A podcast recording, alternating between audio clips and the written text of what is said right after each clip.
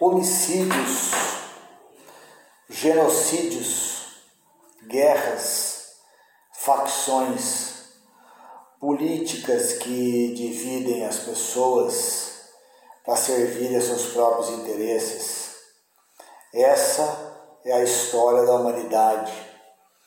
Se nós estudarmos com profundidade toda a história da humanidade, nós veremos esses atos terríveis voltados ao egoísmo humano e verificaremos isso inclusive nas Escrituras Sagradas, onde logo no início Deus, através de seu ato de amor, nos forma, cria toda a estrutura do planeta para que nós pudéssemos ter a melhor vida possível, mas o ser humano já começa é, enganando.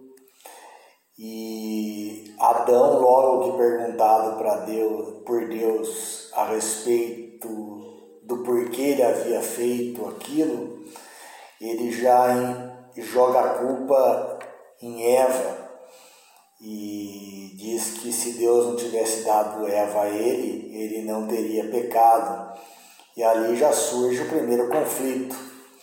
E logo em seguida, Caim, mesmo avisado por Deus, mata Abel no ato de homicídio e vai sair pelo mundo construindo cidades. E aí a Bíblia, ela no Antigo Testamento, é uma enxurrada de sangue, a ponto de algumas pessoas, quando não entendem bem o Antigo Testamento, através da luz do Novo Testamento, abandonam a fé por acharem que Deus é cruel ao permitir que o ser humano fizesse tudo o que fez. Mas essa é a história da humanidade.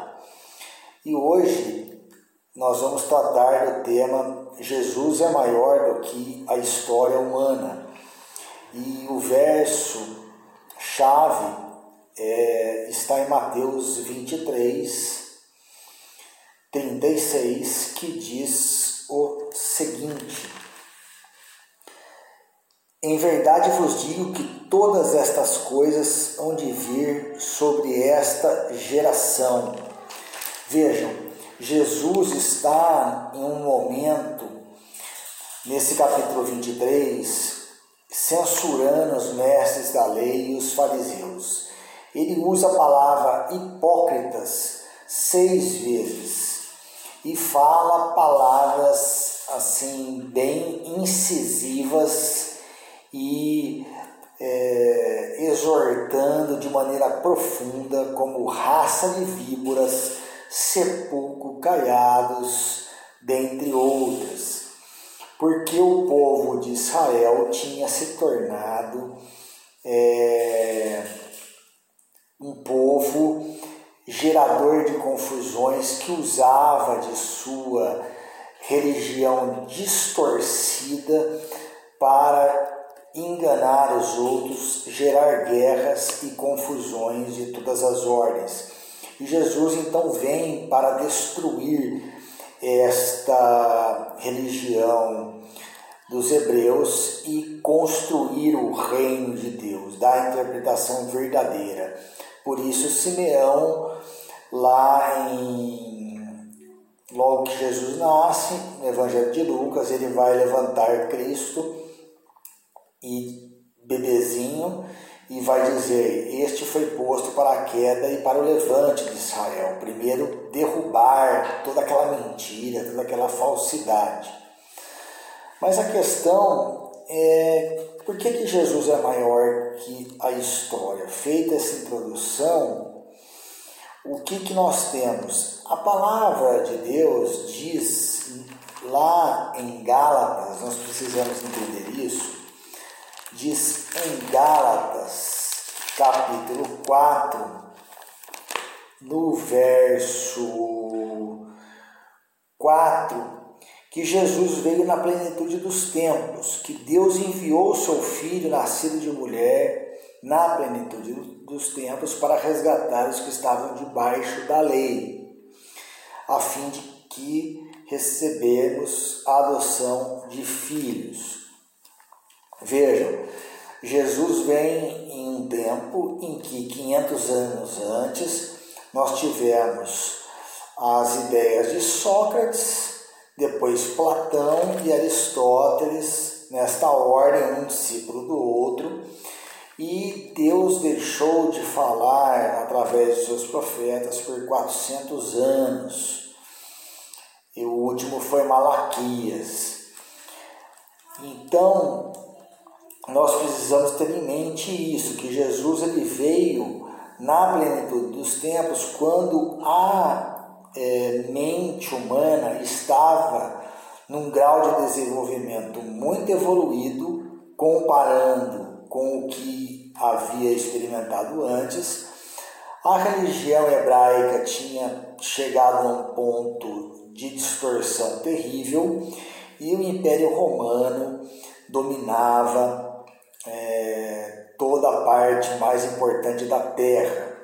E a cultura grega, né, com esses três filósofos e outros, como Tales de Mileto, ela se expandia, se proliferava com as suas sabedorias, entre aspas. Então Jesus vem neste momento para mostrar que tudo aquilo não tinha importância nenhuma diante dos ensinos dados pelo próprio Deus a ele, pela comunhão com o Espírito Santo. Então, isso também está bem expresso lá em Colossenses, capítulo 1, verso 26, onde Paulo diz que o mistério que esteve oculto durante séculos e gerações e que agora foi manifesto aos seus santos. Então, agora Deus vem, depois de um momento de silêncio, bem na plenitude do desenvolvimento de toda a humanidade, no seu ápice, é, Deus permite e propicia que seu filho venha a a terra para experimentar toda a maldade provocada pela história humana, sofrer na mão da história humana. Mas a grande beleza que há aqui é que Deus entra na história através de seu filho é, como um ser humano comum para mudar essa história trazendo uma proposta nova que poucos vão aceitar, poucos vão querer essa nova proposta e Deus então ele se infunde na história humana para poder se infundir em cada ser humano. Ele entra na história humana para entrar em cada ser humano. Por isso que Joel profetiza que o Espírito seria derramado sobre todos e em Pentecostes isso essa promessa se concretiza, que o Espírito Santo então seria derramado sobre todos. Haveria muito mais coisa a ser dita, é um tema muito rico, mas não há tempo hábil para isso.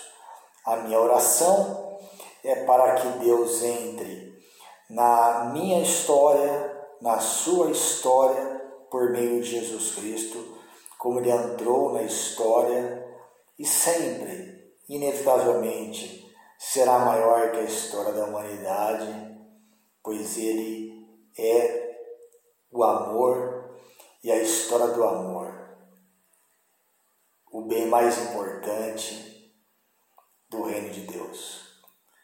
Deus abençoe a todos, um grande abraço, tchau.